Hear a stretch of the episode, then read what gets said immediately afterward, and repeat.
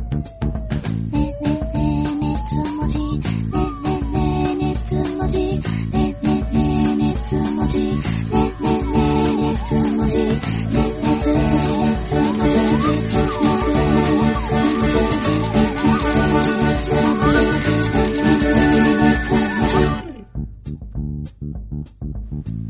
ムスカ大佐だ。この番組は II パソコンの協賛で制作している。ぜひ聞いてみたまえ。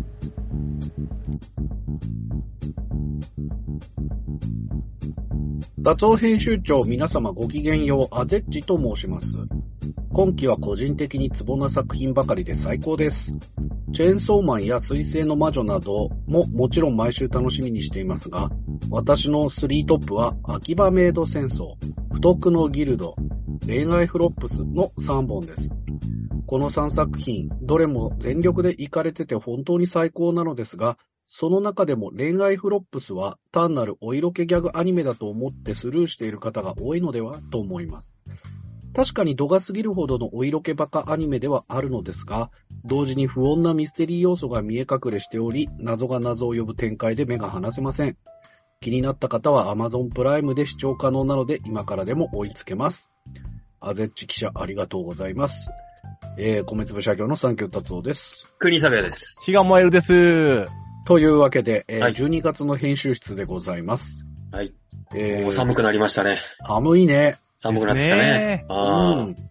えー、秋葉メイド戦争、不徳のギルド、恋愛フロップス。まあ、不徳のギルドもね、悔しいかな、エロアニメかと思ったら、結構こう見応えのある作 品。悔しいかなって。見応え ある作品ですけれどもはいね。比嘉くんはどうですかこう、アニメ最近見てますよね。はい、見てますよ。今ははい何に夢中なんですか、今はですね、いや、もう本当に毎週毎週もう変わるんですよ。昨日はモブサイコ2を、おう。スリーだもでよすね。。そう、あ、 3プライが、ド。うん3を、2期を見逃してたんで、じゃあ3が、すげえ面白いよって言われて、ん2期を Amazon 僕もプライムでうん。始めて、あれ便利ですね、Amazon プライム。便利。めちゃくちゃ本便当に、利。録画しないと見れるってありがたいですねう。ん。と思ったら、今今日はですね、ポップテビビックの最新話で、はい。あの、スフィアが大集合したと思ったら、ね B パートで竜が如くの4人が出てきて、うえーみたいな感じで、温度さ、すごいなみたいな感じなんで、もう毎週毎週。で、多分来週はですね、うんうるせえ奴らについにですね、はい。で、あの、ふみさんが出るんですよ。おーあー、なるもほう来週は多分うるせえ奴らですね。ど。なるほど。もうに大変ですもん。いや、面白いね、どのアニメもね。うん面白いで すね。もう、秋葉メイド戦争をですね、先月言われて、おう。第一話拝見しましたあよ、あ、見まししたか。た。 思ったよりも、あの、ぶっ飛んでてびっくりしちゃってですね。そうなんだぶよっ。飛んでますな PA ワークスどうしちゃったんだろうね。そうですね。ハイピック孔明からさらにもっと飛躍してますよね。そうそうそうう。ん結構振り切った作品を手掛けるようになったみたいな感じだようね。んうんうん。笑いに絞ってるもんな。そうだよ ですね。ね。しかも笑いって言ってもギャグだけど、ね、ちょっとかなり癖のあるギャグだからね。うん。あそーうですねあ。の、置き換え物っていうのは昔から、ね、ちょいちょいあったりはするんだけど、なかなかどうして若い女の子のメイドにあれをやらせるっていうのはね、面白いよね。そうですね。ですね。国キャップはいかがですかこの人、1ヶ月どうさせましたでしょうかどうされてましたっていうか、模型作ってましたよ。あー、まだ作ってんだ、相変わらあず。のいや、ちょっとね、あの、家の中がバタバタしててね、ちょっと山の中、ふらふらしたり、自転車乗れなくなっちゃった から、そう。なんか、うん、模型でも作ろうか、久しぶり に。ちょやっぱまあ、もっとちょこちょこ作ってましたね。模型、模型作りは、だからもうほんと、釣りが趣味の人が釣りやる感覚なんだね。もう。まあ、そうじゃないまあ、だから趣味ってそういうもんだとは思うんだけど。うん。だから常に、作ってはいないけど、これ作りたいなって思ったものは、だからどっか出かけた時に買っておくとかもやってるのよ。ああ、そうなんだ。だからこあれ次作ろうかな、これ作ろうかなってのも3つ4つ必ずもう順番があるから、かといって順番で順番作るっていうより は、今回はあれを作ろうかな、でもちょっと作ってみたらなんか乗ってこないから別のやろうとかっていうのはある よ。乗るっていうのがあるんだね、うん選択肢としては何自分系のなノんでリすか、自分のノリですよ。ガンダムなのかいいね、戦闘機なのか、このスーパーカーなのかとか、まあ、何まあ言ってそう、るんですか、そういうこと、そういうこと。だから戦闘機作ろうと思って買っといた。これ、すげえ欲しいって思ったの、買っといた。手に入ったから。で、ずーっといつか作ろう、いつか作ろうって思ってたけど、じゃあ作るかって作ってみたら、いや、作りたい気分はあるんだけど、なんか戦闘機じゃねえな、今の気分。あーわかるわ かる。でもあ車るやよるかね、とか、うんじゃあ車で作りたいのなんだったあれあったな、俺買ってたぞ、みたいなことを。あーあるわけなるほど。なるほど。もう読書だな。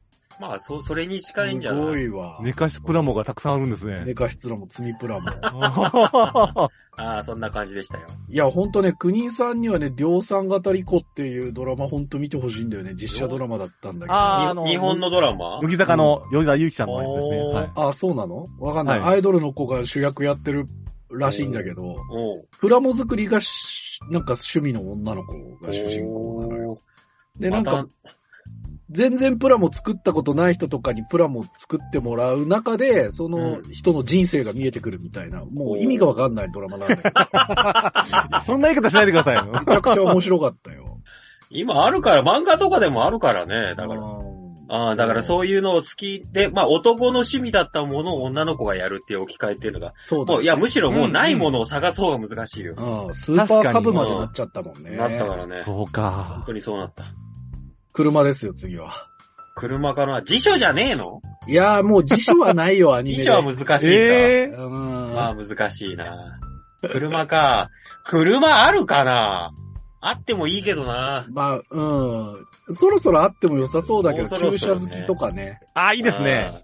あー。ただやっぱりうん権利の問題がやっぱ車難しいんじゃないどうなのかなと、もうあ、お思うよ。モブシーみたいに通り過ぎるっていうんだったら全然ありだけど、メインに行ってやると、いや、うちの車は新しいの紹介してもらいたいんで古いの困るんだよねって、あの、芸能界と同じだよねう。ん15年前の。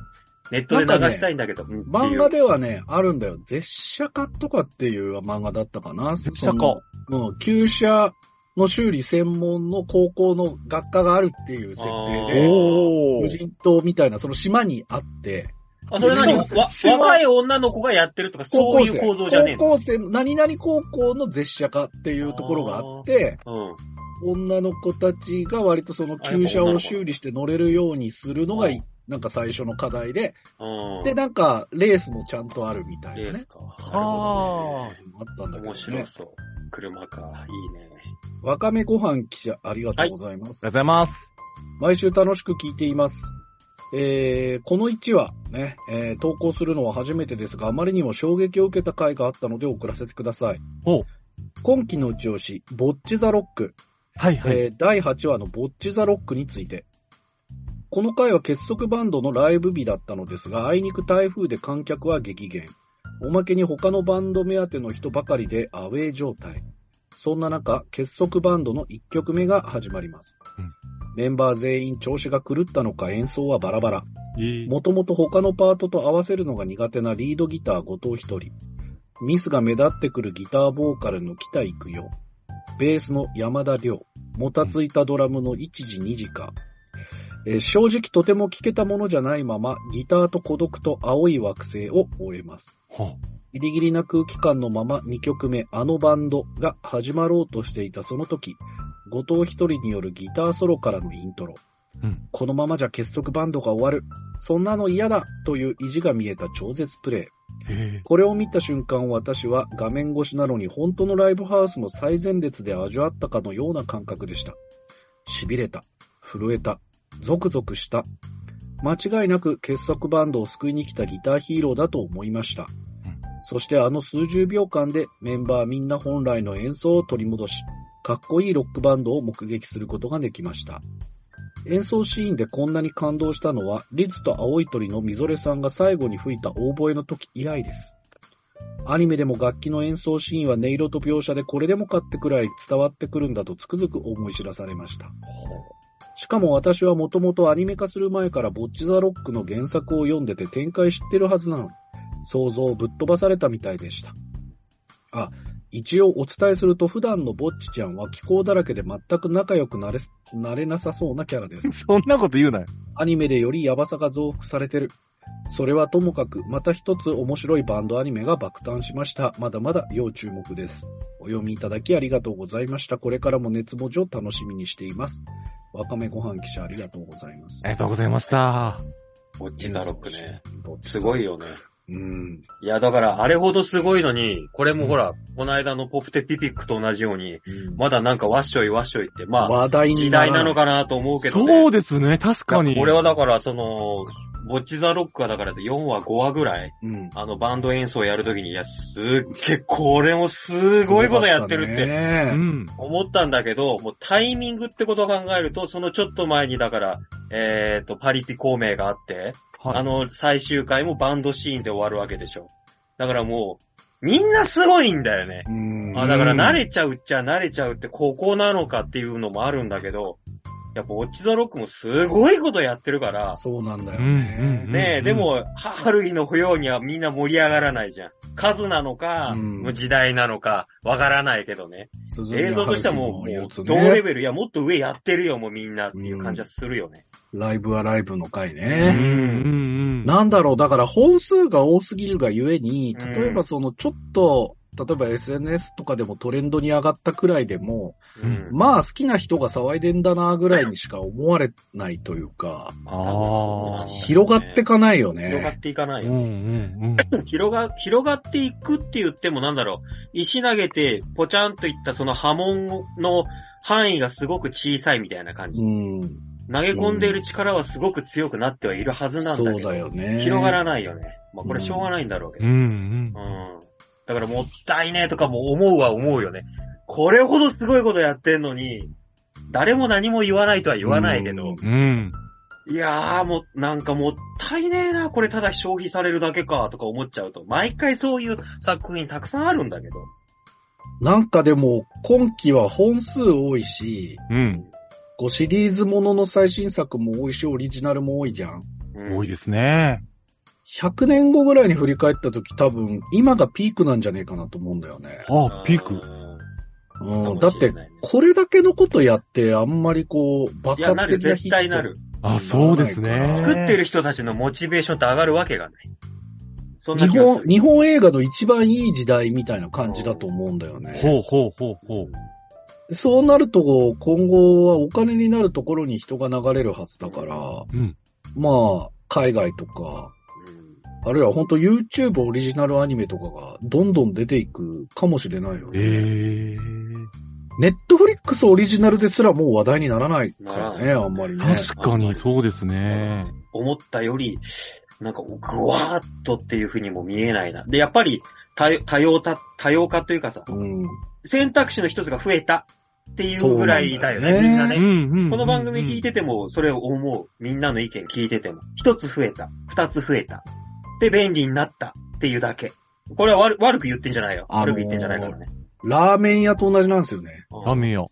どのラーメン屋もうまくなう、まいんだよ。うまくなってる。はいはい。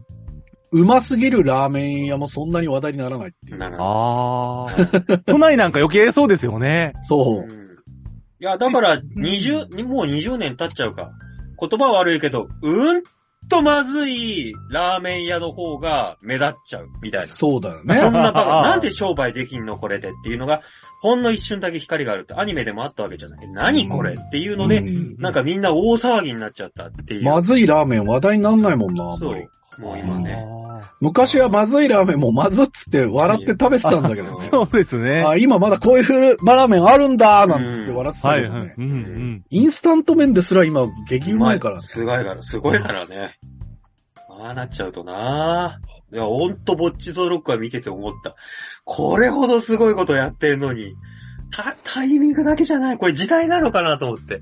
でねでもね、あの、、キララがこう、完売とかしてて、ヒットしてないわけじゃないんですよ。あまあえ。そそういううことなんだよねそ。うなんですよ、そそうなんですよ。完売とかしてるんで、手に入らなかったりするんですけど、なんか、うーん、なんていうのだからなんだろなんだろうな、昔のロックミュージシャンで言うと、次のアルバムが出せればそれでいいよっていう感じうんに若い人たちはなってるって言うんだよね。う。へえロックの人たちって。なるほどぜ全部とは言わないけど。まあだからアイ昔スのターとかじゃなく昔のスターみたいな感じじゃない。次が打てればそれでいいんだよっていう。うんでそこをなんか、スターの、スター然としたところを追っかけていっちゃうと、ろくなことにならないでしょうんっていうんだったら、商売として、これ専業としてできるっていう状態が一番いいよ、俺たちはって、もう若い20代ぐらいの世代のバンドたちが言うんだよね。うんだからもうこ、これって多分時代なんだっていう感じのニュアンスはあったけど。だからそれ、それも多分アニメ作る側っていうのも、もうぼちぼち出てくんじゃ、出てきてんじゃねえかなとは思うよね。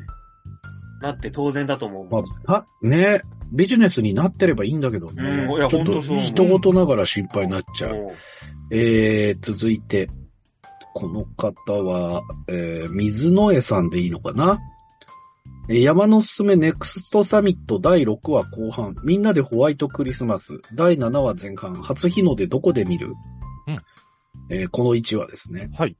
2013年放送の山のすすめのアニメ第1期の中で、ひなたと楓が初めて対面し、知り合うシーンというのは描かれていません。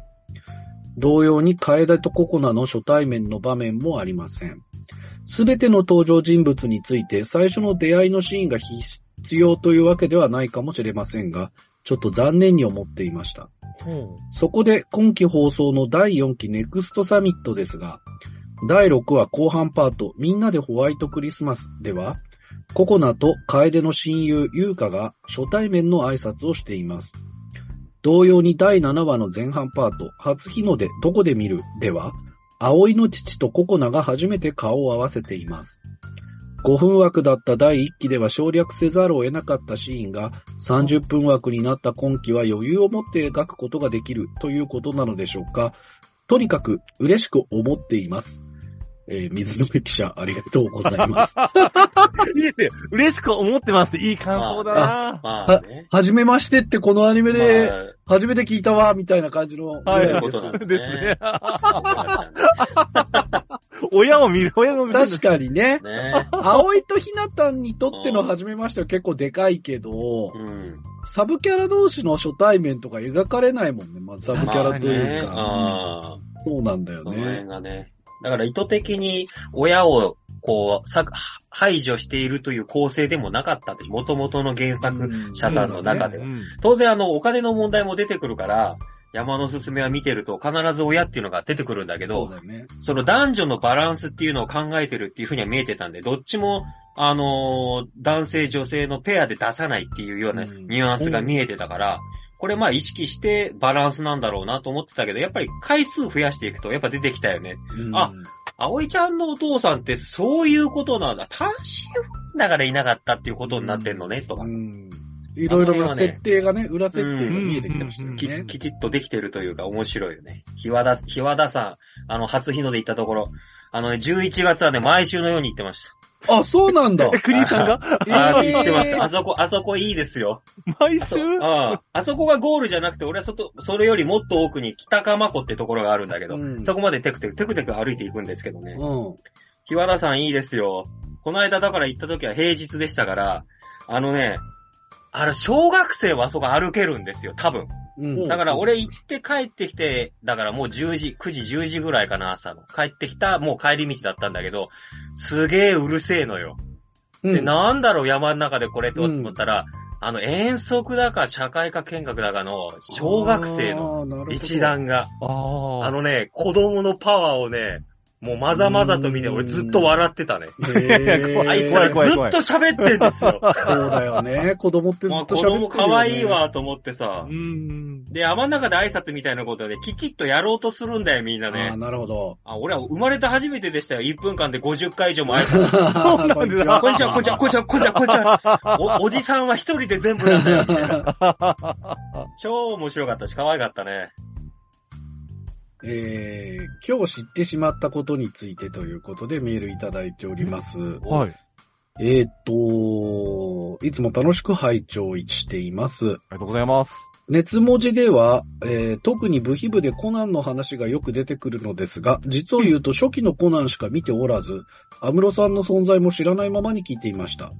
うん、まあそういう方も多いかもしれませんね。うんあ、名探偵コナンの方に。そう。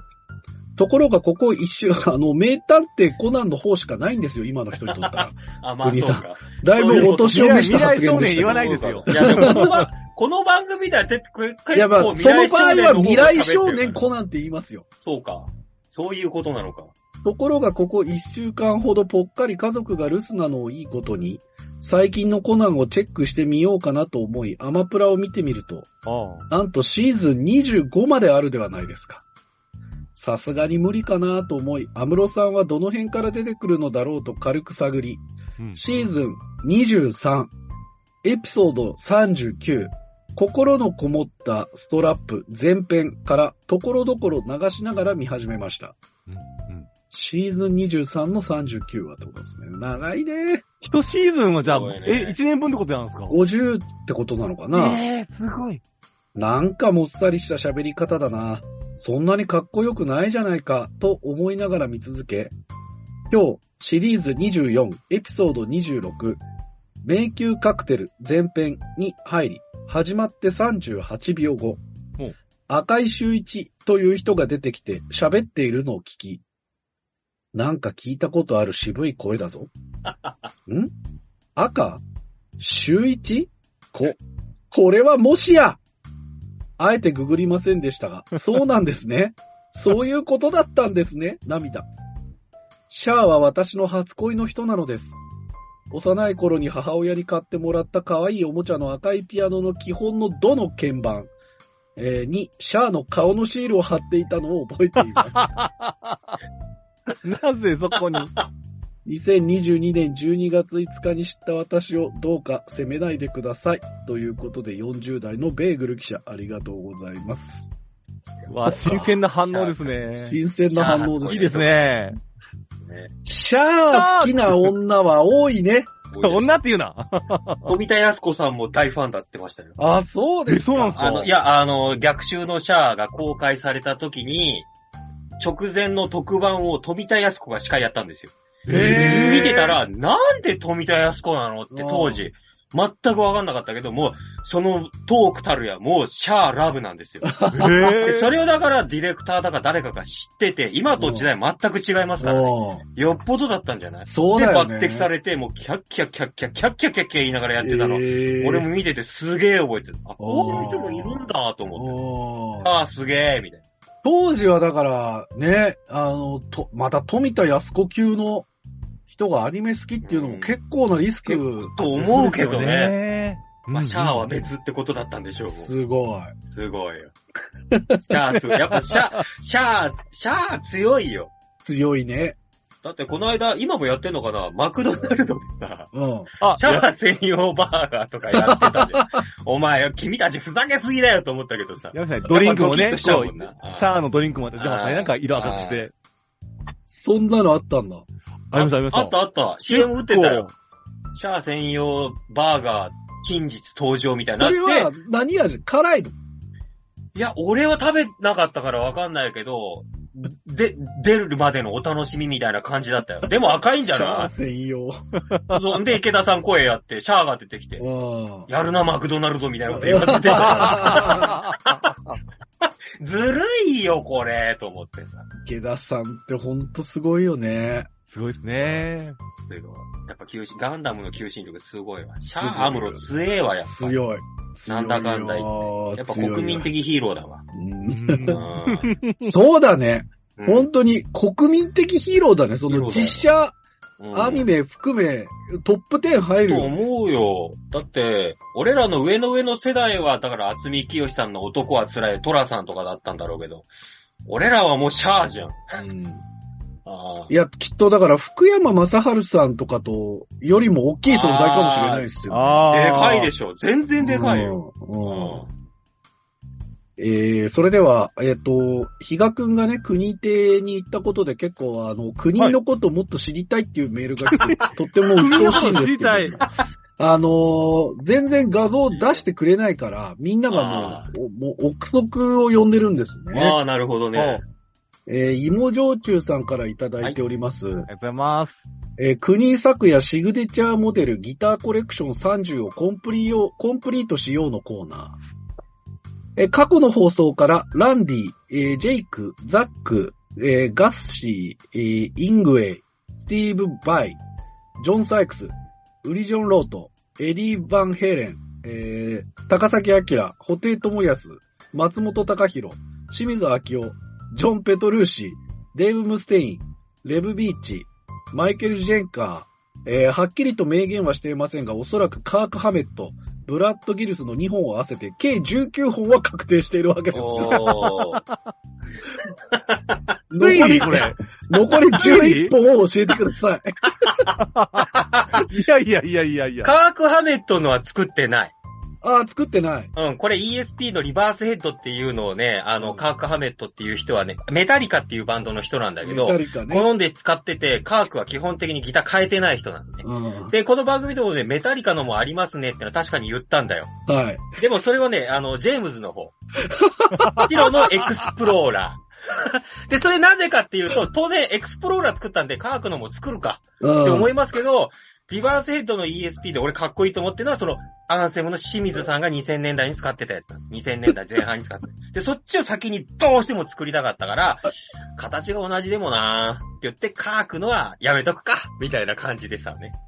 皆さん今、あの、異星人が喋ってた時間だと思っていて。そうそうね、そうね。興味ない人はわかんなくてごめんね。スラスラ出ますね、国さん。でも、芋焼酎さん、このね、19本を推定したこと自体は結構すごいことですすよね。ごいことですね。ちゃんとで、聞いて残りくださのって11本に関しても、えっ、と、うんこんな質問がありますが、おララットのロビン・クロスピー、フあェルナンデスス・ファイヤーバードはありますかいいとこつくね。えーラットね。ウォーレン・ディ・マルティーニ、はいはいえーシャーベルのスネークモデルはさすがにないですよね。それはね、どうやっても再現できなかった。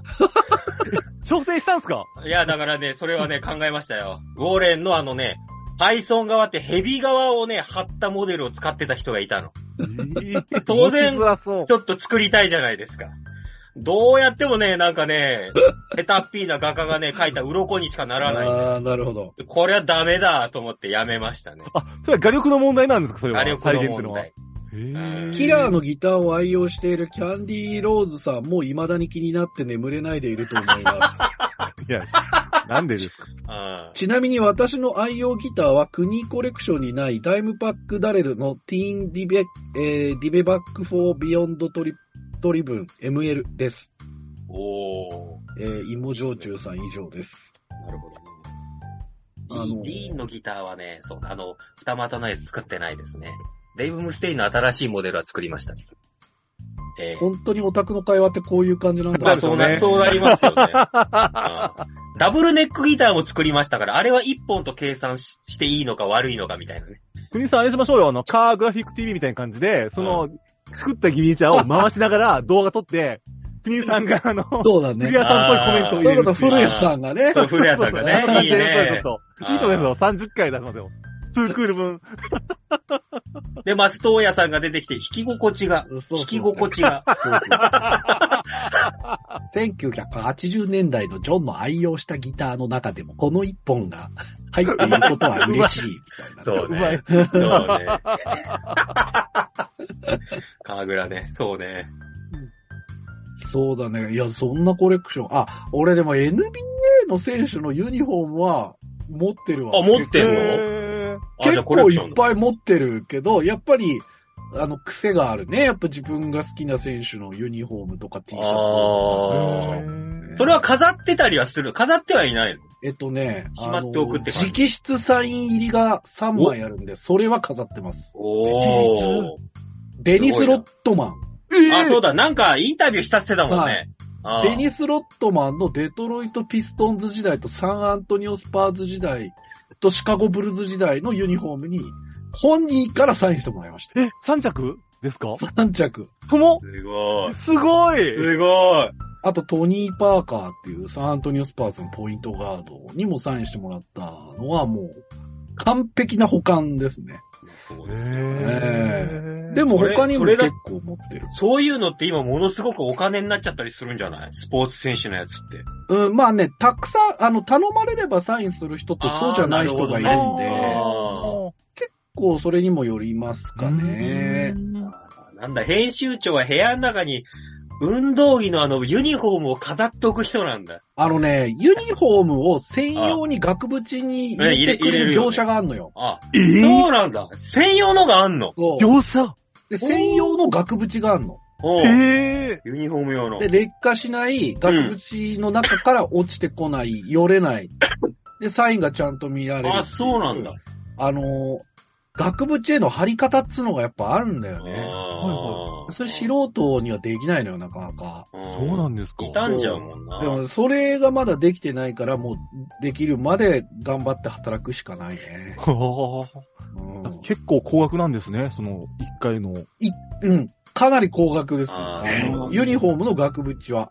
うあうんん。でも、一個が大きくなるもんね。かなりね。そう。そうだよなああいうの高いって言うもんな。そう、何着あるんだろう。でも結構ありますね。おー。比嘉くんだって、だってアイドルのなんかいっぱいねあえ、るなんでしょか、そうですね、ポスターとかはたくさんありますね。ポスター管理どうしてる、ポスター管理はですね、いあの、一軍は、あの、やっぱり、ポスター入れる、ガツ口に入れて飾ってますね。あおーそうなんだ。はい。やっぱり部屋がこんな広くないので、3、4枚になっちゃうんで、毎回あのトップのグラビアアイドルとか、アイドルを入れてる感じですね。あ、模様替えをするわおけ。願いします、します。あだからあーこの人、一軍2軍落ちかみたいな感じで、こうう、ん手がランキングの中でやうんやってます。うん特別なやつってあんのサインもらったとか、そういうの。そうですね、あポの、スターは先ないの先日もですね、あの、井上直哉さんで話題になった、あの、なんですか、ラウンドガールの、はい。雪平ゆささんっていう、うん。今年派遣取ったグラビアアイドルがいるんですよ。うこん。のカレンダーをお渡し会に先日行ってきましてですね。え、そんなのも言って んのグラビアアイドルのも言ってんの、ひあらグラくん。ビアアイドル好きなんですけど、あの、そういうイベントは初めて行くんですが、おあの、結構皆さん知らないと思うんですが、グラビアアイドルさんのサイン入りのものって結構都内だと流通してるんですよ。へうーん。で、そのお渡し会に初めて行きまして、うんやっぱそれやっぱ一軍なんで、やっぱそうんの、表紙を飾っちゃいますよね。なるほど。あーなるほどね。その前は宇垣美里さんのサイン入りのカレンダーとか飾ってましたし。宇垣美里はい。一回だけカレンダー出したんですよ。あの、 ずっとポスタータイプのやつ。それがサイン入りを、あの、新宿で見つけまして、ちゃんと定価で買いましてですね。ええそおー。うな今だともう結構なレアですよ。はい。そうだね。うん。え、そうなんだ。え、だって、宇垣さんって、え、俺なんか一緒に仕事したことあるよ。 そうですよね。いいいなぁと思って。あのネットで見たんだけど歌丸さんのラジオに出てるはい人だよ、。火曜日ですね。ずっとやってますね。 あそうなん、俺普通にツールドフランスの話とかして帰っちゃったわ。 価値分かってなかったな、俺。何度も僕、佐藤さんが共演したのもラジオで聞いてますよ。あの、あ ーラジコで NBA の話とツールドフランスの話とか、そういうニッチな話ばっかりして帰ってったわ。価値分かってそなれもかあの、っなんか少女漫画家さんのなんか話もね、されてたのた。あ佐藤さ、んと水城瀬戸那先生。そうそうそうそう、他の回も聞いてましたし。そっか。あ、はいうがきあの時宇垣さんだった。宇垣さんです、宇垣さんです。はい。ああ、なるほどね。聞いてるね。じゃあ、見比て嘉ますくよんっていう友達はいないことにしておきます。ちょっと言 わな怖いがられ、でくだ怖がられちゃうさい。。言わないでください、もちろん。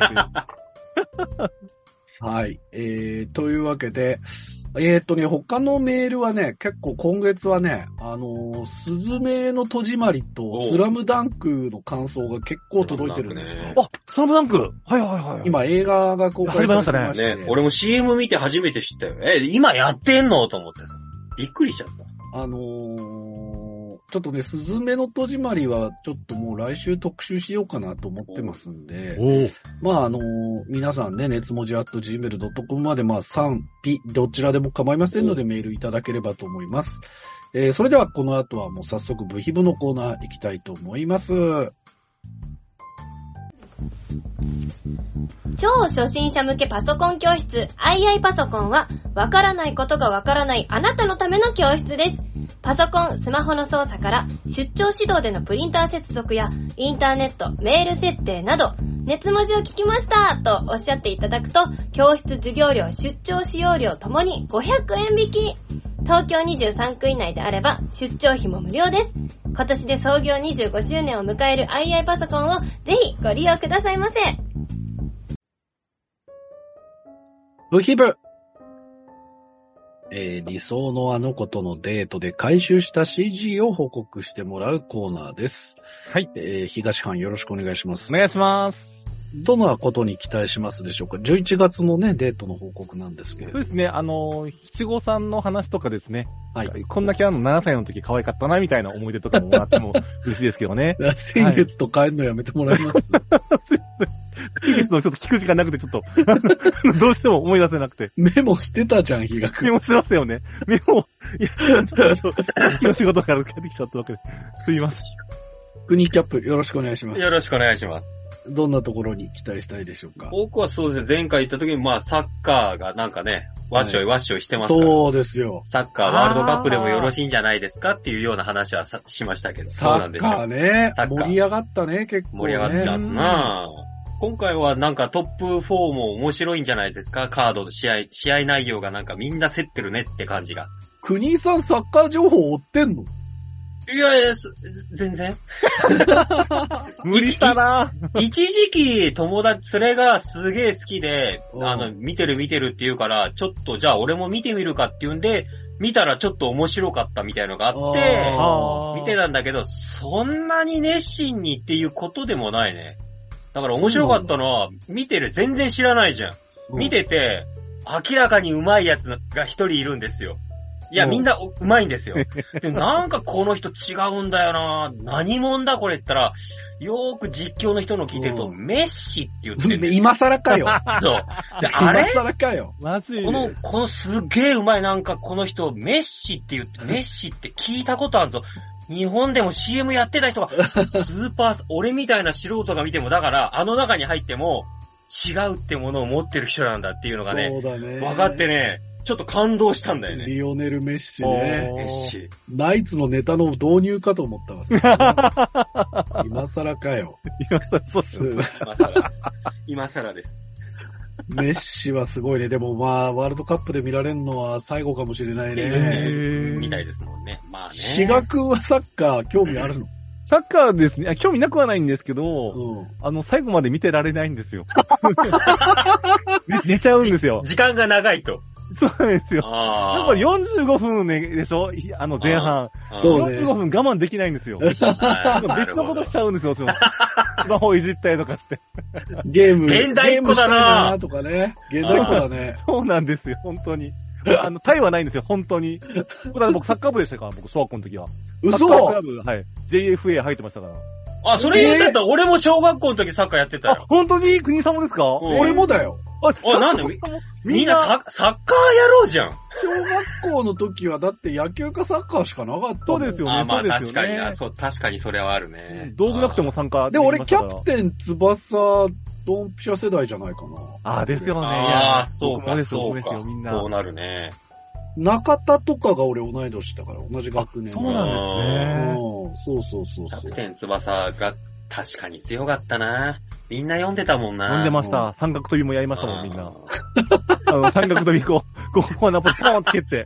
あの、スカイラブハリケーンねだ。あーやりましたね立花兄弟ね。あーそうです、そうです。あの若林くん登場シーンかっこよくてな。そうかっこよかったですね若林。こんな道の中でボール蹴るもんじゃねえ ぜ。止めちゃうんだよね。そう、中二感あったよね。カミソリシュートとかね。ありましたね。あったあうっん。んだから、美咲くんっていう、またね、ちょっと発光そうなね。はいはいは。はいいはい。出てくるね。私、あの頃、不女子たち盛り上がってたんだろうな。なそうですよねわっしょいわっしょいだったんでし うょう。ん。そっか、サッカー、一応知ってるんだ、国さん。一一応ね、うん。ちょこっとだけね。うん、えー、ではですね、今月はサッカーあるでしょうか。うん。ワーテルロー記者よりいただきました。ありがとうございます。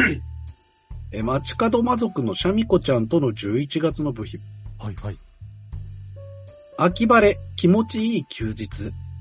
近所を散歩していると、近くの幼稚園で園児たちに混ざり、芋掘りをしている、幼馴染のシャミ子ちゃんを見かけました。芋、勝ったな、設定で。シャミ子ちゃんは何やら必死に子供たちに芋掘りの極意を解いていました が、そんな長話には耐えられないちびっこちゃんたちに、うんとこう、どっこいしょと尻尾を引っ張られ、んぎゃーと叫びながら尻餅ついていました。以上 です。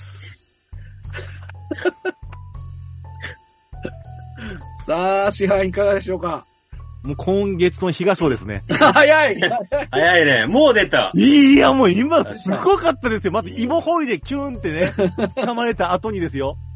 尻尾わっしゃいわっしゃい考えましたよ、僕も。いいよあ、ねやられたって後に、尻餅ですからね。尻餅。もう最強の4コマ漫画ですよ、これ。最強 ですね。 4コマ漫画です。最強ですね。子供たちと対等に話しているシャミ子ちゃん可愛いよね。そうですね。本当うに。ん。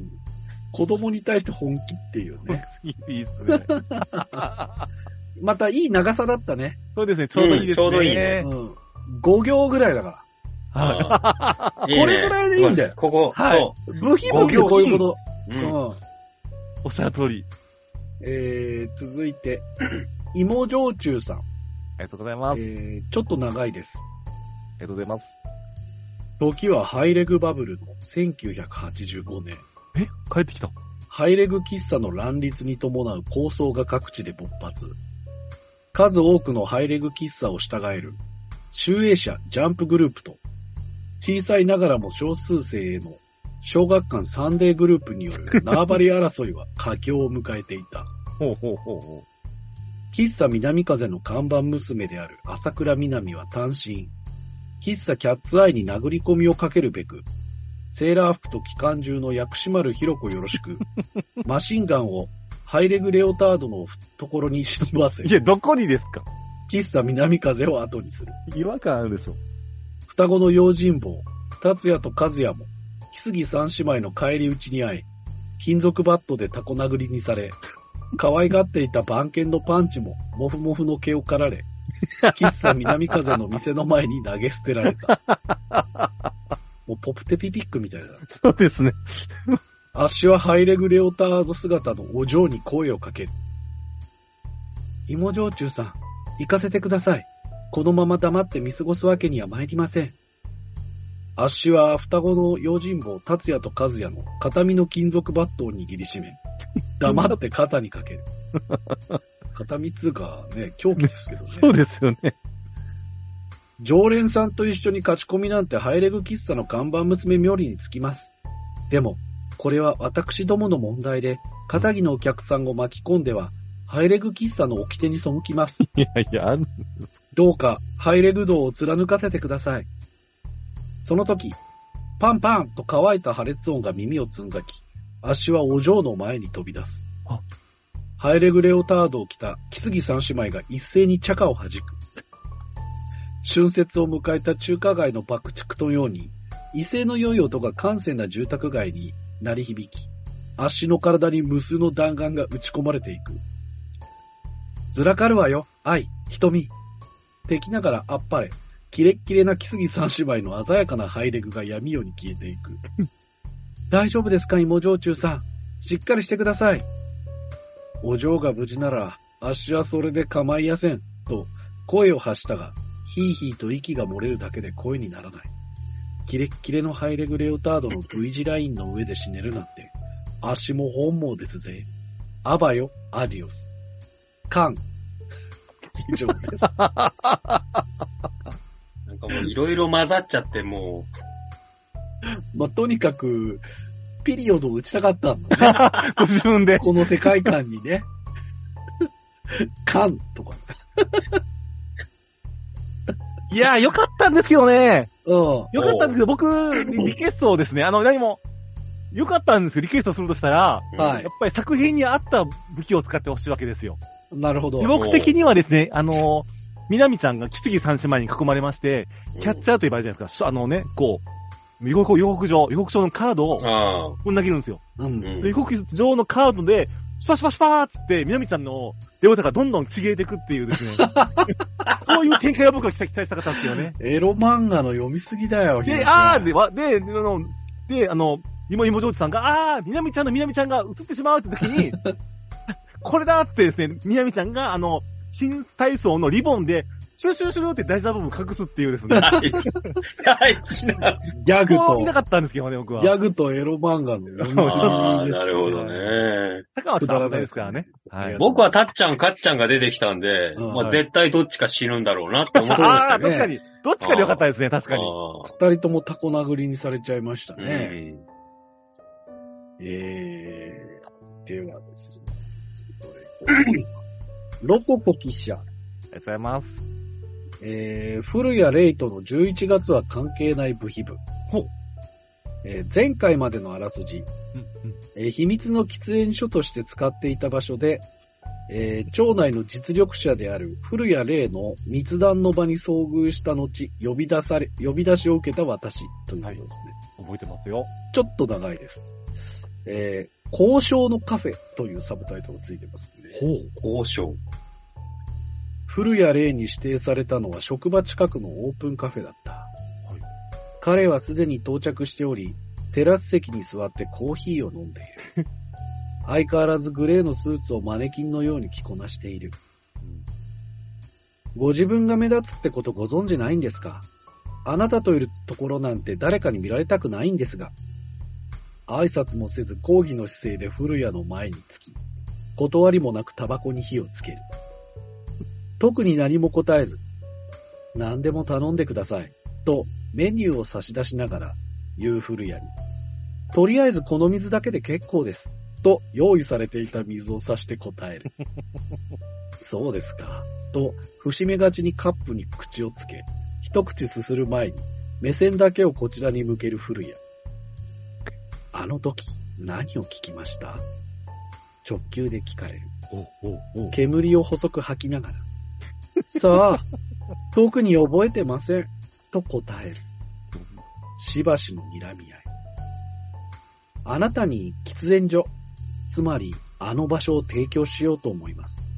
ただし条件がある。今所属している課を離れ、僕の下につくことえ。その上で聞いたない会話の内容を開示し共有してもらう。あの場所のことも、会話の内容も口外されては困るのでね。思っても見ないことを提案され吸い込んでいる最中のタバコにむせる。 咳込みながら反応する。古谷さんあなたは結構な地位にいますよね。多分、私を簡単に解雇できる。なぜしょそうしないんですなるほど。ごもっともですね。古谷は再度コーヒーに口をつけつつ、テーブルの私のラッキーストライクに視線を向け、ふっと笑う。あの場所、よく見つけましたね。あなたの経歴を調べさせてもらったが実に普通だ。あの場所を見つけた。その察知能力と経歴のギャップが素晴らしい。あなたを生かす仕事があります。この先この関係のままだと、あなたがあの会話を聞いたかどうかが永遠にはっきりしない。であれば、脅しより怪獣かな、と。これまでとは違う穏やかな笑顔。喫煙所確保と解雇されないことだけで、職種のキャリアはストップですが、確かに、これまでとは違う仕事をやってもらうことになるので大変だと思いますがうん、給料は倍にはなります。他のメリットは僕とここでお茶をしている不自然、えーお茶をしていても不自然ではなくなります。にっこり笑うふる。今度こそ絶句して相手を凝視する。私はコップの水を全部飲み干し、立ち上がる。もう少し詳しくお話を聞かせてもらってもとりあえず、ラテを頼んできます。どうぞ、と優雅に手のひらでカウンターを指す古谷。この男の下で働くにわかに信じられない提案だ。コーヒーを飲んで一旦落ち着こう。そして、給料は3倍にしてもらおう。カン。えー、えーありがとうございます。パンただ、は近くにいたいだけです よね。だから、関わりを持ちたいだけっていう。関わりを持って。何ヶ月も、うん何ヶ月も使ってこれですかいやいやながら近くにいたいっていうことなんでしょうね。で認めら、見て、認められてるわけです。そうね。そうですね能。力を認められてるわけです。あれ食いんですよ。そう。でき、できる人間の会話がしてみたいみたいな感じなんだ。私とフリアのなんでエピソードゼロを聞かされたんですか、我そう々は。いうことですね。出会いの話を。そういうこと そう、エです、ね。ピソード0であり100なんだよ、これが。この、緊張関係のあ る状態を続けながら、お互い異性として意識し始めたいん だよ。最高じゃないですか。最高。あわがままですね。わがままですよ。えーってわがままだなぁえー、そうですね。じゃあ続いてはどちらにしましょうか。えー、花丸記者よりいただきました。ありがとうございます。えっ、と、ニューゲームの鈴風青葉さん。これ、はい銀髪ツインテール小柄の頼れる上司ですね。はい。社会人です。まあ、毎月ね、あの、はい送ってきてくれありてがとうござまいすます、いつも。はい。おはようございます。あ、おはよう、花丸くん。彼女は僕に目を合わさず、少し照れくさそうに挨拶をする。昨日は、助けてくれてありがとう。あいえ、何事もなくてよかったです。手を繋いだのはちょっとびっくりしたけど、少しだけ嬉しかった、かな。彼女はそう言いながら微笑んだ。花丸くんのこと、少し見直したかも。そんな、大げさですって。あはは、 大げさかな。ただ手を引いて進んだだけですし、そんな大したことはしてませんので。彼女は一瞬固まり、顔を上げた。花丸くんにとっては、大したことじゃなかったんだ。はい。ですのであまり気にしないでください。そう。彼女の声のトーンが低くなった。あれあれ大したことじゃないか。鈴風さんそっか。そっか。彼女は静かにうつむく。そして彼女の表情から色がなくなっていった。そんなに花丸くんにとって、昨日、手をつないで駅まで歩いたことは大したことじゃなかったんだ。え、あ、いや、そういうわけではなくて、じゃあ何、えっと、僕が大したことをしてないって言ったのは、鈴風さんを助けたことに対してでして、私を助けることは大したことじゃないのいえ、そうではなくて、彼女に気をされて、僕はしどろもどろに答えてしまう。そんな様子を見て彼女の目は冷ややかになった。花丸くんはさ、異性の手を何のためらいもなしに握るのき、緊急事態でしたので。その後も握り続けたのはなんでそそれは、僕は頭が真っ白になり言葉に詰まる。すみません。なんで謝るの悲しげに佇む彼女の瞳の奥は、黒く冷たい水面が揺れていた。ごめん、花丸くん。困らせちゃって。 いえ、こちらこそ、すみませんでした。会話は途絶え、重く張り詰めた空気だけが残る。少しの間、互いにうつむいていたが、やがて彼女は背を向けて自分のデスクへ戻っていった。僕は立ち去る彼女を見つめ、ただ呆然と立ち尽くすことしかできなかった。以上です。なんすか、これ。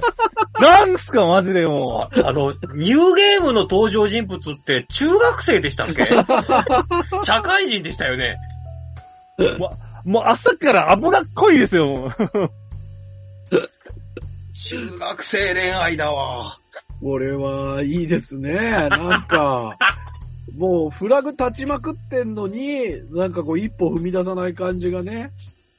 いや、いいんですよ、好きって言っちゃえばってう。いうんところですけど、東藩どうですかもうダダメですよ、ダメダメダメ。もうダメあら、あら、ダメ僕。がこのオフィスのですね、掃除係のおじさんだったらですね、はい。もう、あー、お二人さん、ちょっとすいませんね、つって、こう、間 入ってって、掃除バタバタってやりますから、もう。もう、邪魔したくて邪魔したくて、いや、もうタイムカードをもう一回、一回押してこいっつってで すね、仕事中だぞって、もう、すっげえ説教したくなりましたよ。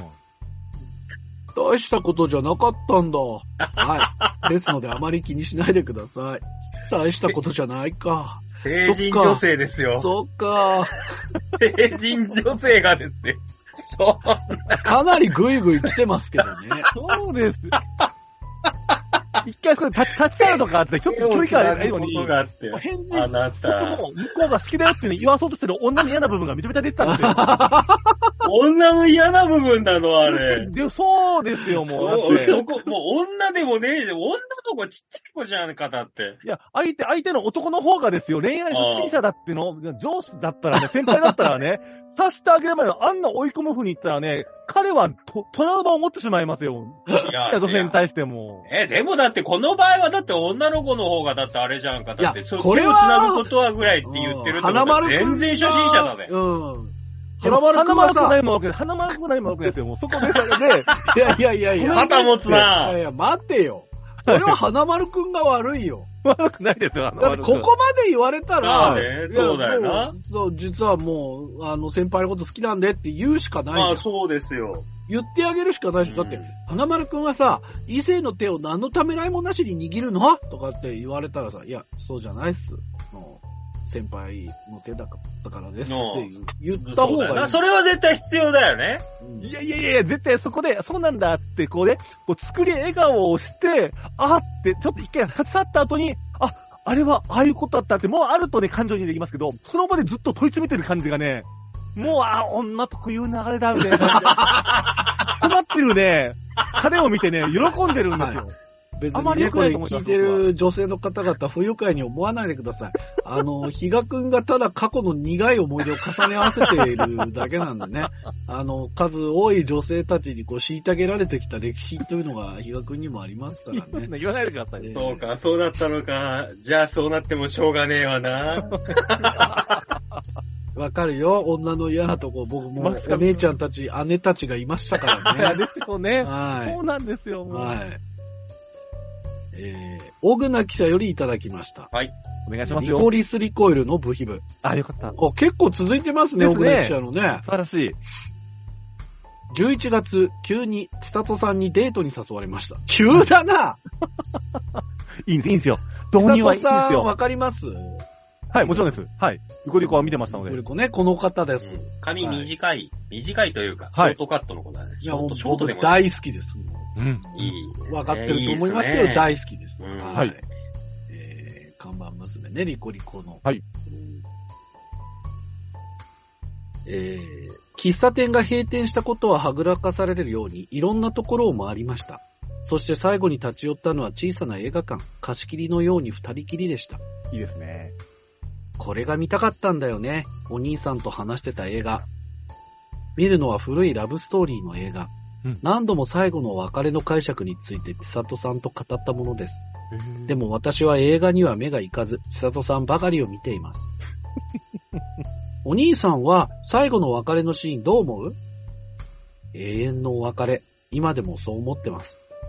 私はそれの逆。絶対にまた会えると信じてる。千里さんは映画をまっすぐ見て微笑みます。私さ、ちょっといなくなるけど、また会おうね。千里さんだから、この続きは来月にあ。そう言うと、急に闇に包まれました。え命を大事にね。私の頬に柔らかい感触が伝わり、明かりがつくと、私一人残されていました。今月は以上です。ちょっとちょっとちょっと、え、来月最終回ですか、奥田さん。いや、わかんないっすあのね。よくね、フラグが立っちゃってあまのす方のね。一回やきもきさせる回の、ね、うんアニメの第10い話。や、でも来、来月ちょっといなくなるって言ってるだけなんだから、本当にいなくなるだけなんじゃないうんそうっすね。いや、絶対クリスクリスマスの中で、佐藤さんそっくりな人を見て追っかけて今、あ、違ったみたいな、そういう絶対こう、来月、やきもきさせるんですよ、またきっと僕らのことを。うんえー、どうなっちゃうんあと、柔らかいものが何だったか気になりますね。。そうっすね。まあそうですねヒガとは言ってませんからね。比嘉くんは何だと思います柔らかおっぱいですね。最後にえさっきもなんかー いやこうシリアスでしたけどそうなの立ち上がった瞬間に思わず、あた、あ、当たっちゃったみたいな感じの。いやいやいや。柔らかいものとったら、僕の中では。いや、唇とかだと思うんですけど。じゃないの そしたら唇でいいじゃないですかね。唇で言っていいのに。柔らかいものって言ったら、僕っちは、 もっと柔らかいものを想像しちゃいましたから。お別れの時におっぱいが触れるかなまあそうですわな。確かにそうですね。まあそうですわすいまな。 すいまん。せん。柔らかいに引っお張られち別ゃいましれたおっぱいはあんまり聞いたことがない。そうですね。そうですね。そうですね。リコリコむしでいけるろほら、よくわかってれば、あなたお好きでしょってサービスしてくれる彼女いるかもしれない。確かにね。確かに確かに。いないよ。僕へのなくていないよ、絶対。なんだっけな、昔、稲中卓球部っていう漫画があってさ、うん。はい。稲中結構我々、直直さん世代はそうで撃しすたよよねね。はい。でさ、なんかさ、稲中卓球部のメンバーがどうしても女子のパンティーが欲しいっつってさ、はい。なんかどうやったらパンティーを女子からもらえるかっていうのを必死で考えて、はい。なんか最終的にあの、なんか路上かなんかで貧しそうな、貧しい格好をしてね、はい。あのはー、いひもじいよって言ってたら、はいあ、パンティ欲しいんですかって言 って、その場で脱いで渡してくれる女の子がいるはずだみたいな結論になったのがめちゃくちゃ笑ったんだよ。面白いですね。ああ、中学生の妄想だわ、と思ったいいんでですすけど。ね、イタチュえー、あとはあの、前回までのあらすじなんとなく欲しいですね。あ、そうですね、確かに。あーわ我々はよく覚えてますそけうどね。一話完結だとなおさらいいんですけどもね。はういんえー、プリマドンナ星座をしないさんからいただきました。ありがとうございます。プリマさん。えゆりぶひぶ。はい。一日外出録班長、黒服、えーん宮本さん。はいあれですね、福本信之先生のね、ああ、はいはいはい。班長という、まあ、うん漫画、まあ、はいはいはいカイジのね、うん。ありますね。あのー、ペリカをやり取りしている、うんまあ地下室の中の、はい。ご班長がもうなんかこう闇の中の経済を回してるみたいなね、はいはい設定のありますけれども。グルメ漫画でしたね。グルメ漫画ですね。うん。地下帝国労働施設で班長を務める傍ら、ハロプロタロット占いで儲けたペリカで、 ななんちゅうタロットだよ。一日外出券を手に入れ、たびたび地上の世界を満喫する私。今日も監視役の黒服、宮本さんが、えー、こいつまたチープなうまいもん食いに行きやがるな。一緒について行ってやる。と、期待に笑みを浮かべています。ほう。季節は秋。つまり、今は、月見バーガーの季節。 あ、いいですね。月見バーガーおいおい、またベタなもん食うな。あんなの春になれば同じようなテリタリマバーガーが出るだ ろ。ヘタピン、そうですねな、今年は退屈で予定調和な月見バーガーに風穴を開けるべく、各ファーストフード店が勢い、揃いも揃ってパクってきたのさ。へえ。ケンタッキーは月見フィレサンド、ロッテリアは月見エビバーガー、ファーストキッチンはベーコンお餅バーガー、ウェンディーズは月見バーベキューベーコンポテトバーガー。だが、その中でもわしが注目したのはコメダの巨大月見バーガー。その名も、フルムーンバーガークーかっこ、ナレーション、カビラ GA。かっこ閉じるな、急に。なんだそのセーラームーンみたいなハンバーガーは。ふふ、これでセーラームーンとのコラボなんてした日には、コメダのくつろぎタイムがより、ごめんね素直じゃなくて、なのに、なものに。どういうそんなことを話しながら、どういうこモとスバーガーの前を通りかかる二人でしたが。うんうんうん。なそこには月見フォッカッチャ520円というポスターが。月見に代わってお仕置きをとセリフ付きでポーズを決めているセーラームーンと共に飾られていました。へえ。ああ、ああ、ああ、ああ、ああ、ああ。なんかもうバーガーですらないし、挟んでるのソーセージなのに520円で微妙に高くてムカつくし、うさぎちゃんってモスよりマックとかのイメージだし、あとなんか見た目が洋式便座から流れ忘れ、流し忘れて山盛りうん、マルコが、やめなさいよ。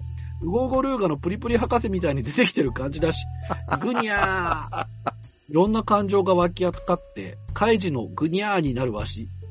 まさに、思考回路は衝突寸 前え言ー、わ過ないよ去、ナレーション、立木文彦、過去言わせないでくださ い。おい、しっかりしろおいおいそして、宮本さんの腕に抱かれ、ハーモニー演出で、こと切れるわし。カン。またカン来ました。またカン来今ま月感多いですね。したカンカン自分たちの中でやっぱ締めたいんじゃない節目だからね。 節目は噛んで締めたいということなんでしょうね。ジコッと宮本さんシリーズいいです。ちょっと今後もちょっと期待したいですね。はグルメもんね。今までいなかった感じだね。はい食べ物系。ね、月見バーガーそんないっぱいあると知りませんでしたか知ら。らなかった。勉強になりまい。した。ねえ、まあ、モスまで手を出すという。ですね。やっぱ、月見バーガーが売れまくるんだね。そあ、そういうことなんですよね。そんなに人気なの月見バーガー。なんかね、結構ツイッター上も月見バーガーやったらみんな月見月見なんか騒ぎますよ。そうなんだ。うん、みたいです。卵が好きってことなのかなそういうことだと思やう、っぱりそうなのかたな。だやっぱ、最初月見バーガー出た時はね、やっぱり、ああと、照り焼きバーガーね。はいはいはい照り焼きはロフテリアが一番やりだったかな、確か、ね。ああ、そうかもしれませんねあ。確かに確かに。沖縄ってなんかあるよね。はい A&W。 A&W というのがありまして、うん一応あれは、あの、レストランっていう枠組みなんですよ。あれ、レストランなのあ一応レストランっていう枠組みなんで、ちょっとハンバーガーは割高なんうですよん。プラス100円、200円ぐらい高いんですけども、えレストランっていう体なんですね。おー A&W は。あと沖縄オリジナルってなんかあんのありますね。ジェフってのがあります。あ、知らあねの JEF でジェフっていうおうハンバーガー屋さんがありまして、そこえ。は、うんあの、ゴーヤーバーガーってのがあります。あ、いいね。ゴーヤーを卵とじにしたオムレツみたいなしたやつと、へえ。とかあったりするんですよ。美味しそうじゃん。はい。へえ、なるほどね。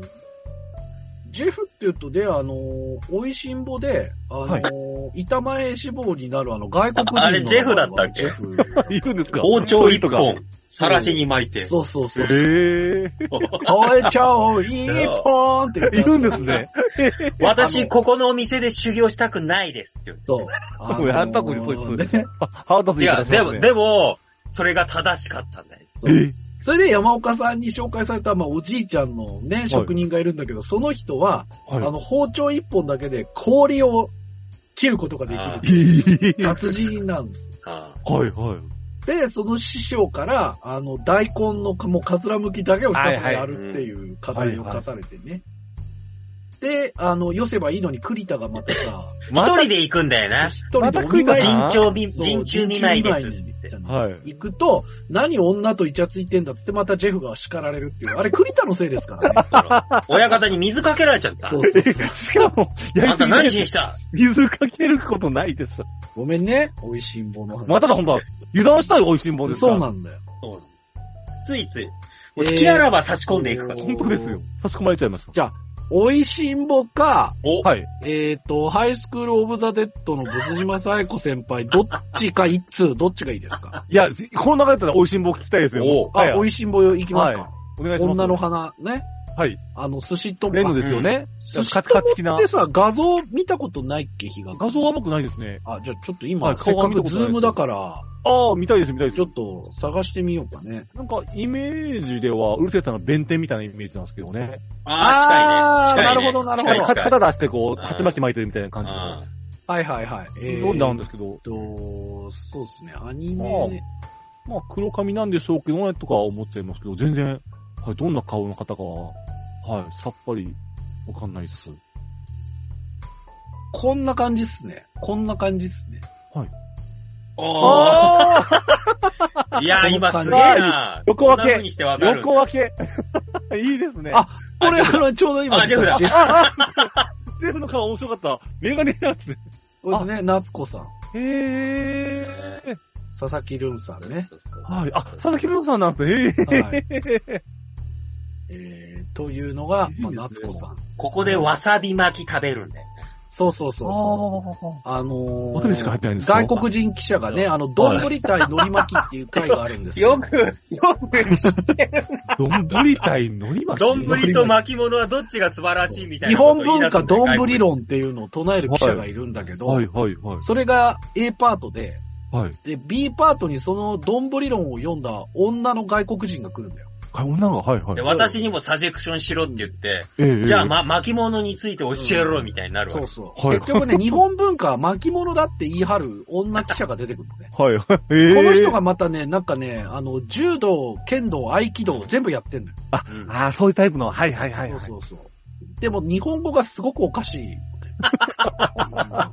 それでござるとかっていう感じ。なんか、結構、たくさん出てきますね。そういっ僕なんぱい出かてくるの。あの頃は、そう、落語あの外国人ですからの頃はああいう感じなんですよ。そうなんですね。ええ日本文化はのり巻きっていう文化と言わなければなりませんでしょうみたい僕がな。言い方 と。そうそう。そうそう。みたいな、まとめで一回。えー、座りパンチラは足首で隠す記者ありがとうございますありがとうございます。はおいしんぼアニメ第44話、女の花に登場する女性寿司職人、ビフォー男勝り機の夏子さん、CV 佐々木ルンさんの部品部です。はい。まあ、これまでもね、毎月ちょっとありましたけれど、ありがとうございます。す。えー、夏子さんの下のやっこ、お見習いとしてね、働いていると。ただ、夏子さんにはちょっとこう、フィアンセ的な、ボーイフレンド的な、うーん。夏子さんのことをずっと思っている男の人もいるよと。はい僕は築地の寿司友で働く寿司職人見習い。はい11月の半ばも過ぎると、水が冷たくなってきて仕込みが辛くなる。いいですね。でも、そんな時は憧れのおかみさんの顔を見れば、水の冷たさも和らぐ。手投げだな。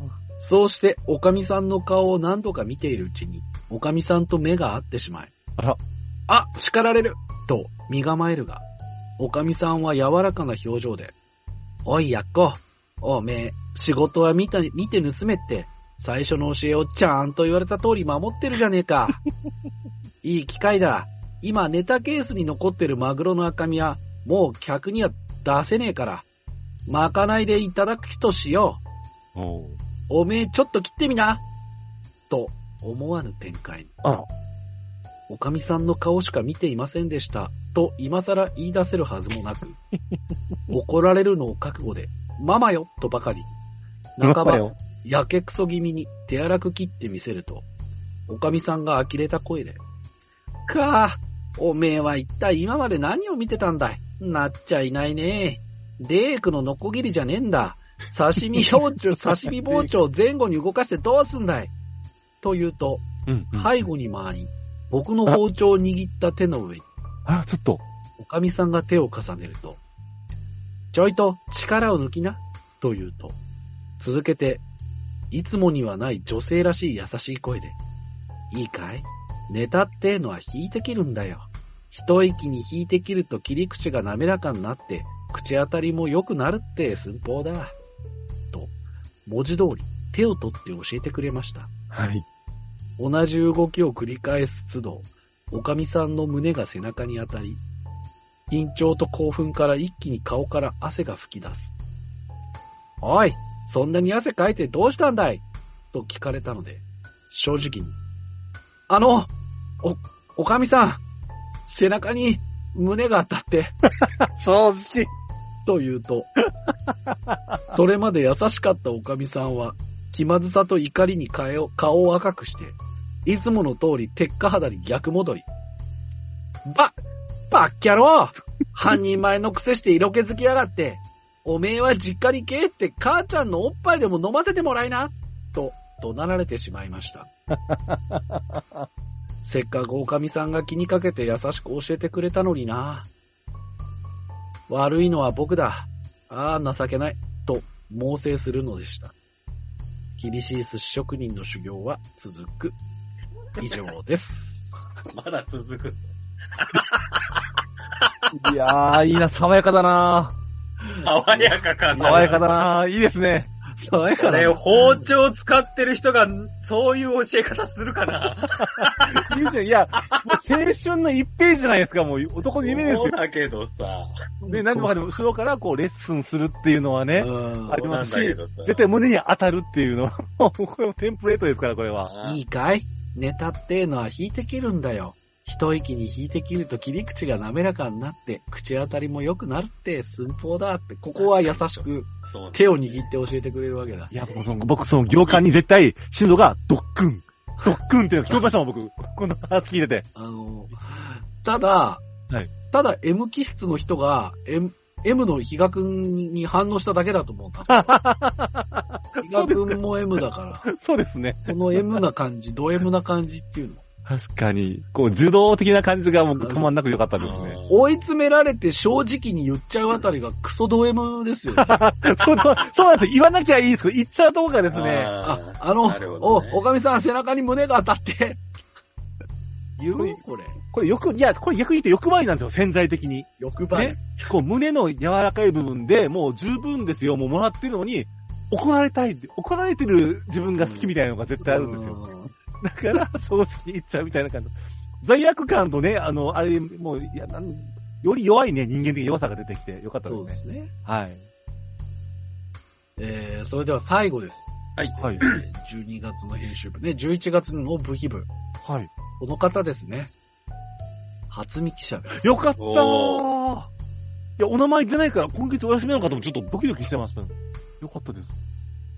名探偵コナンのアムロトールとの11月の部費部です。はいアムロトールとの部費部は、今回で最終回となります。いあやー、らもう来たくなかった。いや、今そうでもすね。、今さ最終回の言葉出なかったんで、あ、続くんだと思ったのに。まあでも、初見記者はもう最終回って必ず言ってくれる人ですそかうらで。すよね。えー安室さんとマフラー、皆さん覚えてますでしょうかああ、そうでしたね。ああ、確なかんにか、ありましたね。一緒にご飯食べに行って、マフラープレゼントしてもらって、はい。えっ、と、翌日からいなくなっいて、なくなっちゃった。うんうんうん店辞めちゃったんだよね。店辞めたって聞い確かにうんマフラーくれた日にもうやめてたっていうことが分かったというところで終わってましたよね。うんはいはい、そうですか、そっか。私は行きつけの喫茶店、喫茶ポアロのイケメン店員、アムロトールのファンであった。うん。初見さん、大丈夫ですかアムロさんこそ、血が。こんなのはかずり傷です。そう言って私に笑いかけるアムロさんの腕からは血がスーツをにじませ、額からも血が垂れていた。ええなぜこんなことになったのか、私は今日のことを思い返す。先月アムロさんがポアロを辞めたと聞いてからというもの、何をするにも上の空といった感じで、ポアロにも一切足を運ばなくなっていた。ほうそんな日々を過ごしていると、グレーのスーツ姿の安室さんが目の前を一瞬通った。かつて私がドッペルベンゲンガーだと思い込んでいた姿だ。うん、うん、うん。どうしても気になった私は後を追いかけることにしたが、行く先は廃ビルで。構わず入って安室さんの後ろ姿を見つけた私は思わず、安室さんと恐る恐る声をかけた。すると安室さんは驚いた顔で振り返り、危ないと叫んだ。私はその声に思わず後ずさると、何かが足に引っかかる感触がした。瞬間、大きな音とともに、目の前が真っ暗になりえ、体が吹っ飛んだ。なのになぜか全然体は痛くなく、何かが包み込んでいる感触うん。安室さんがかばうように私を抱きしめていた。ええ初見さん、大丈夫ですかそして、冒頭へと話は戻る。安室さんは落ち着いたのを確認すると、ゆっくりと抱きしめていた手を緩め、ぐったりと並んで座る。一体何が起こったんですかうん、うん。ハイビルに爆弾が仕掛けてあったんでしょう。それが何かの表紙で爆発しちゃったみたいです。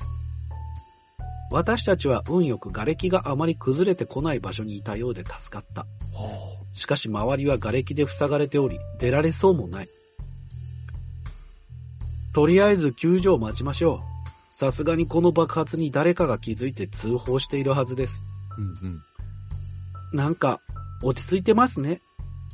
慣れてますから。今、目の前にいるのは確かに安室さんなのに、どこか安室さんじゃない気もする。今、私の目の前にいる人は誰下手に動いて瓦礫の下敷きになっても、い、い、い、安室さんは出血している腕を押さえ、痛みに顔を歪めていた。あら。私は安室さんに近づいて、出血がひどそうですね。止血だけでもしましょう。と言って、首に巻いていたマフラーを外す。そのマフラー、ずっとつけててくれたんですかそう、このマフラーは先月、ポアロを辞める日に安室さんがくれたマフラー。勘違いしないでください。今日、たまたま寒かったから。嘘だ。いつでも安室さんに見せられるよう、あの日からずっと毎日つけていた。安室さんは、なんでポアロ辞めちゃったんですかごめん。それは言えないんだ。仕事は何をやってるんですかごめん。それも言えない。さっき慣れてるって言ってましたけど、それと関係あるんですかごめん。なんか秘密ばっかりですね。ごめん。謝らなくていいですよ。違うんだ。巻き込んじゃったから。ああ安室さんは目を伏せ、沈んだ表情をしていた。私は安室さんにそんな顔をしてほしくない。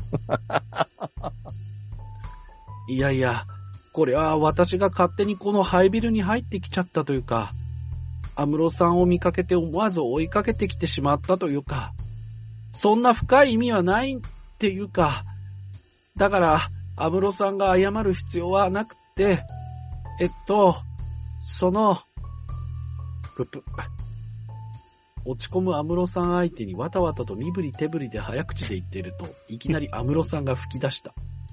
ちょっと人が真剣にごめんごめん。やっぱり初見さんと一緒にいると楽しい。楽しいですかうん。やっぱり安室さんの笑顔が好き。安室さんにはずっと笑っていてほしい。その後私は会社をクビになった話や、一人海外旅行に行った話などの雑談をして、安室さんは笑いながらそれを聞いてくれた。そうしているうちに1時間後くらいで救助が来て、私たちは難なくこの瓦礫の中から脱出することができた。私は毛布をかぶせられ救急車に誘導されるが、私より怪我のひどい安室さんは、またどこかへ消えようとしていた。私はその背中を追いかける。安室さん本当に、本当にこれで最後かもしれない。何か言わなければ。何か、何か。返してください安室さんは足を止める。そのマフラー、すごく気に入っているので、綺麗にして、絶対必ず返してくださいそういった私の方へ振り返る安室さんは、わかった、と笑顔で言った。そしてゆっくりと私に近づいて、僕の本当の名前は、古谷、古谷レイ。と言い、また私に背中を向けてどこかへ行ってしまった。古谷さん。私はそうぽつりとつぶやくと、救急車へと乗り込むのだった。以上です。ブラボー最終ブ回。ラボ最終回。あとは、アーニャが出てくるだけですね。ーちょっと本当だよ。 やめなさ いよ本当だよ。スパイファミリーだよ、これ。しかも、こう、古谷霊の部下にはね、ロココさんもいるから、そうなんですよね。ここで繋がってるユニユバースが。すごいね。あーできてましたね。さあ、東藩いかがでしたでしょうかいや、もう、ほんと短編映画を見ているような。いや、何も嬉しくないです ね、僕。秋の、バカバカしかった秋のこのね、耳がぴったりの映画ですね、これ。大絶賛ですね。違大う。絶賛ですね。何も文句ないです。うん見事すぎて。冒頭衝撃的なシーンから入って説明があって戻るっていうチョコ大な技つそこだって言うな。素晴らしい技ですよ。も 初見記者最高っすね。バカう、これもうインスピレーションを受けた方がですね、こう、あアルバム作ってもいいぐらいですよ、本当にこう。これらの曲をね。 あの、この世界観の初見さんちょっとツンデレだしね。そうなんですよね。もう、勘違いしないでください。今日たまたま寒かった からってマフラーを。結構いじはっちゃうの子がまた。あと、早口になったとこでね、笑うとこのね、がまたいいですよね。ちょっと人が真剣にごめんごめん。やっぱり初見さんと一緒にいると楽しい。何言わせてんだ よ。何言わせてんだ言よ。われてえな好きなキャラに、なんとかさんで言うとき一番楽しいって言われてえなそうだね。あと、もう自然に言わすとこがまたすごいですね、そうだねはちみさずっとごめんばっかり言わせる感じん。ね。そうそうそうそう。巻き込んだことをそう言うとか、あーっていう欧米かみたいな感じでごめんが入ってる、 そうそう。ちょっとね、そういう、あーちょっと思わせたら、なんでポアロ辞めちゃったんですかごめん、それは言えないんだ。仕事は何をやってるんですかごめん、それも言えない。さっき慣れてるって言ってましたけど、それと関係あるんですかごめん。なんか秘密ばっかりですね。ごめん。謝らなくていいですよ。そうそうそうそう。謝らなくていいんですよ。聞くんですよ、これ。あ あ、笑うわー。も笑うわすごいね、初見さう、もう、わ笑えるけども、よくできすぎてて、もう、素晴らしかっん。いや、国キャップいかがですかいや面白か った、面白かったです。もよ。うキラキラしてたじゃないキラキラしてましたね。た。いや確かに。キラキラしてましたねキ。ラキラしてました。あいや、でもこれ、い来月あたりエピローグ欲しいですけど あ、ね。ちょっとそうですね。や、でも、だって一番最後に一番欲しかったものをあの、彼は渡していったからね、そうだね。名名前を教えていったってことは、これすごいことだよ。そうか、そそうか。こで終わらしたんだよ、だから。そうですね。そうだよ。一番すごいものを彼渡していったんだから。ゆっくりと私に近づいて、僕の本当の名前は古谷、古谷 レイ。ここで、だから、あの、額にでもキスとかさせないところが頑張ったよね。確かにそうなんですよ。そこそなうんでですすよ。ね。 頑張ったよね。この辺乙女ですよね。だからずっと、こうん、う、恋で終わってる感じなんですよね。はいはいはいはい。お互いの気持ちの確認とか特にせず。しないしない。で、もうやっぱこれ、男はかっこいいままっていうところがまたかっこいいじゃないですか。いや裏のー顔ねも持っている、うんまあその、安室さん、古谷そうで、そうはいそうなんですよ。に対し、が、やっぱその、人のことを好きになるはずはないという前提から入ってんだけど、うんはいはいはい。ちょっと好きになってもらいたいっていうね、うん。この気持ちですよ。そうですね。特別な人になりたいという。うんそうなんですよ。他のね、やっぱこのね、このブヒブのコーナーで、安室さんの題材したいっぱいね、ブヒブありましたけども、うんその方たちに、こう、反感を持たせない感じにしつつも、一番特別感を持ったっていうね、この、その恐ろしい手ですよ、これ。もう、大手みたいな感じでもすごいですよね。う、すごかったです。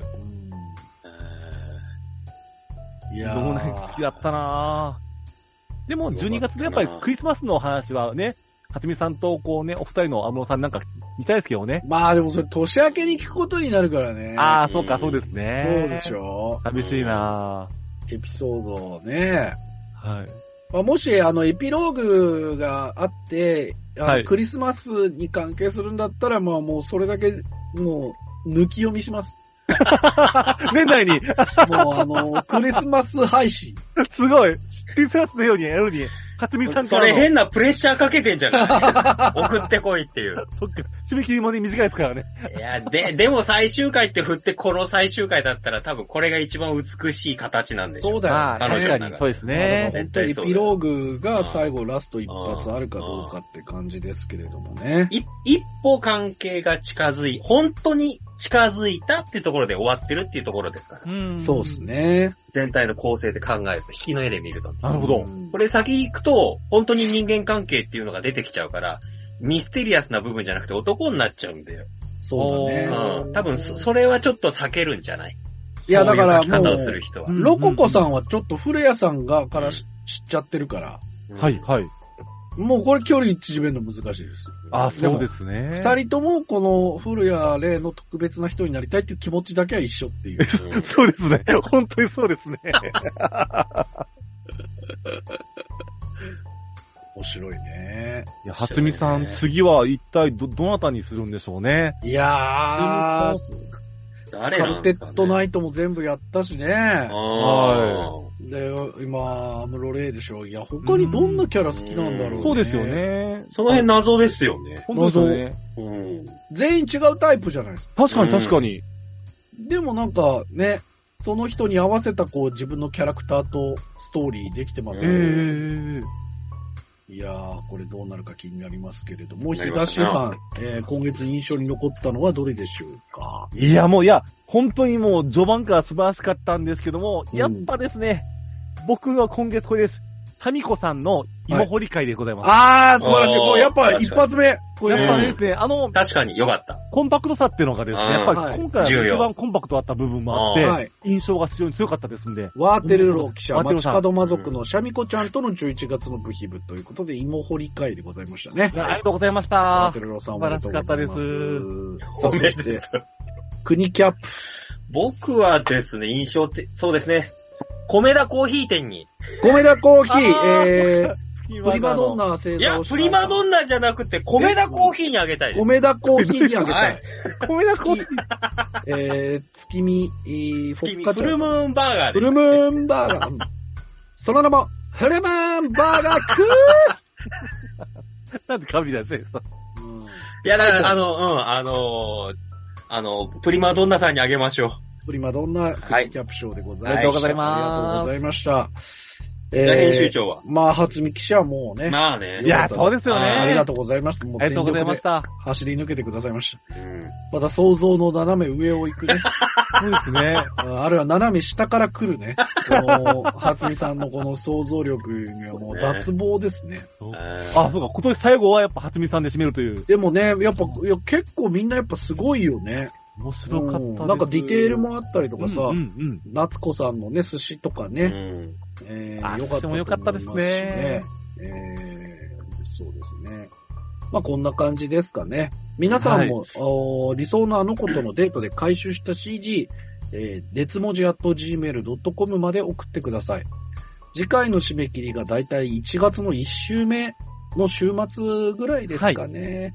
まあ、えー早ければ1月5日くらいまでには送っていただければなと思います。はい。えーというところでございました。えー、比嘉さん、じゃあ来月、まず今年の総括どうでしたかこう、オタク的には。まあ、あの、ブギ部関係なく。そうですね。今年オタク的には、僕の中でですね、あの、第二のアニアニメ元年というあか。、そうだね。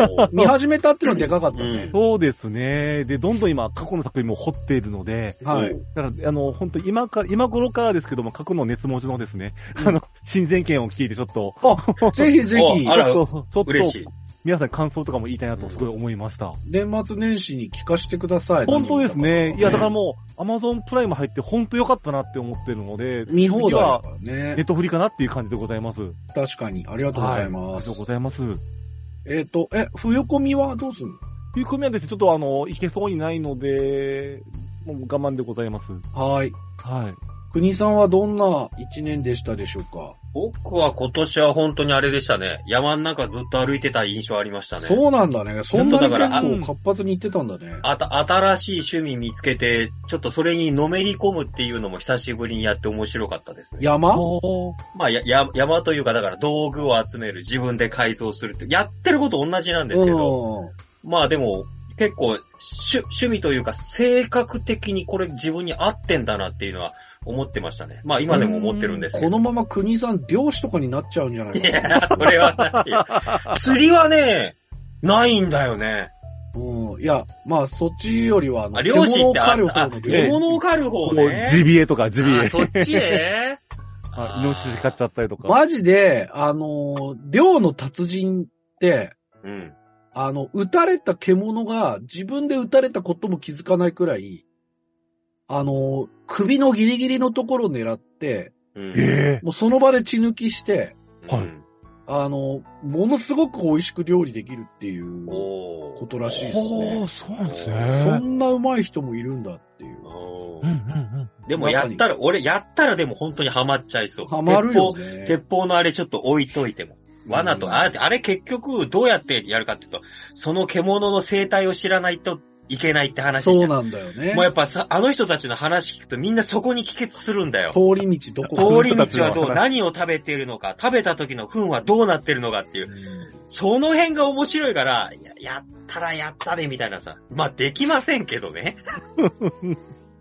いやー、えー皆さんもね、日々見ているアニメの感想とか、オタク活動報告、はいえーまあ、その他、もろもろね、熱文字 at gmail.com まで、あと、えっ、と、熱文字聞いた感想でありますとかね、えーぜひ聞かせてください。はいえーまた、熱量と文字数、YouTube 過去のおー配信もおーアップされております。まあ、そそして、熱量と文字数の公式 Twitter アカウント、ぜひフォローしていただければと思います。感想はハッシュタグ熱文字でお願いいたします。netsumoji です。えーといったわけで、えー本日は以上ということになりますので、また来年よろしくお願いいたします、ね。よろしくお願よいしますろしく。お願いします。まあ配信自体は今月まだまだ続きますんで、えー皆さんまた来週もお楽しみに。すべてのメールの宛先は熱文字 .gmail.com です。本日も最後までありがとうございました。ありがとうございました国木明子東野どうもお疲れ様でした。お疲れ様でした。ました。なされ